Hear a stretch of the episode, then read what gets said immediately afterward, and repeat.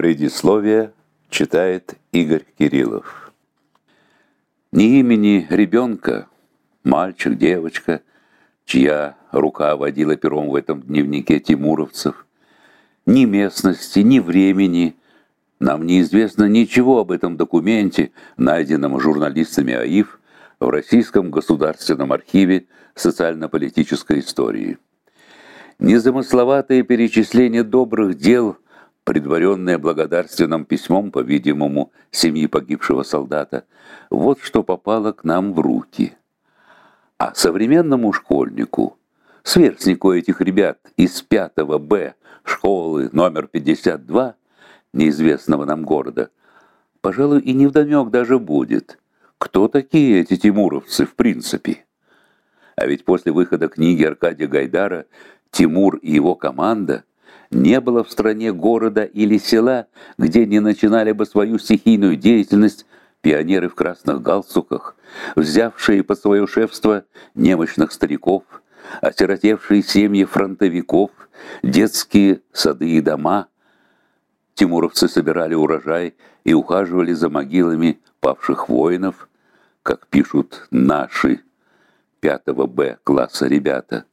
Подмели пол и двор – выгребли залу из печки, принесли воды, достали 22 ведра пилок с чердака, галоши вымыли. Хотя, постойте, ведь слово «волонтер» наверняка знакомо современному ученику любого пятого класса.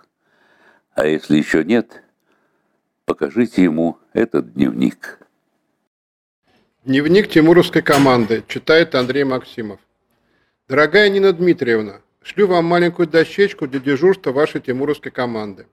Очень вам благодарна за заботу о моей семье. Если бы не ваши ребята, то я не могла бы работать. Особенно благодарна Рыжковой, Жуковой и Мурушкиной. Мурушкина просто девочка-хозяйка. Будьте добры, если вам не трудно. Черкните, по каким предметам им помочь, какие у них прорывы. Я смогу раза два в неделю организовывать им помощь. Привет, Валентине Афанасьевне. Много ли писем послали на фронт? Мои мальчики собрали посылку для рабочей крестьянской Красной Армии, а девочки для госпиталя собрали подарки. Я, дедушка, бабушка и Нина, ваш класс и вас считаем родственниками. Я попросила Валю Мурушкину написать письмо в действующую РКК командиру той части, где был мой муж. Валя послала очень хорошее письмо. Сегодня я тоже пишу о вас. Вот составила маленькую записку тому командиру, который мне сообщил о гибели Андрея товарищу Крошину от жены погибшего боевого друга Сопина, Сердюковой. Какой силой обладает память, чтобы наше горе, нашу боль сдержать, и сколько тысяч раз перед глазами проходят те, кого нам не обнять. Ушел и он, нет больше писем от него, он далеко, а мне казалось, что рядом. Он храбро вел смертельный шквал огня на юге в черном мгле под Сталинградом. Сегодня я его так славно вспоминаю, гляжу на дочь, которую он не знал, и словно отдираю бинт от раны, ей говорю, за что он воевал. 29 января 1944 года.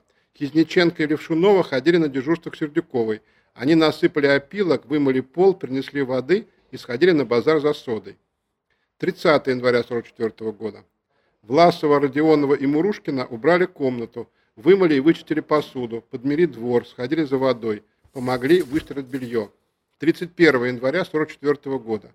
Золотаренко и Агапова подмели пол, сходили за водой, три раза подмели весь двор, за что Сердюко поблагодарила их. Жукова и Мурушкина получили обед и отнесли. 31 января 1944 года. Жукова и Мурушкина разыскали бухгалтерию, получили обед, разыскали палату в больнице, где лежит больной отец Сердюковой, отнесли ему обед. Помогли Сердюковой разыскать отца в больницу Мурушкина и Жукова, получили хлебные карточки. 2 февраля 1944 года. Жукова, Рыжкова, Сапина шли из школы. Шла бабушка с дочерью, несли большой чемодан. Бабушка шла, спотыкаясь, ей было тяжело. Они помогли ей донести чемодан. Бабушка благодарила их со слезами. 2 февраля 1944 года. Мурушкина вымыла пол, вычистила посуду, сходила за водой, нарубила дров, сходила в больницу, выстроила костюм и кальсоны. 9 февраля 1944 года. Мурушкина получила обед и отнесла дедушка. Выстрелил немного белья. Рыжкова отвела и привела Ниночку. 10 февраля 44 года. Агапова и Золотаренко вымыли пол, постирали белье. Сопина повесила все белье, принесли воды. Мурушкина и Жукова отнесли обед. Рыжкова отвела и привела Ниночку. Мурушкина играла с Ниночкой в то время, когда мама Нина занималась, обшила куклу. 10 февраля 1944 года. Все ученицы отказались от завтрака и отнесли их дедушке и бабушке.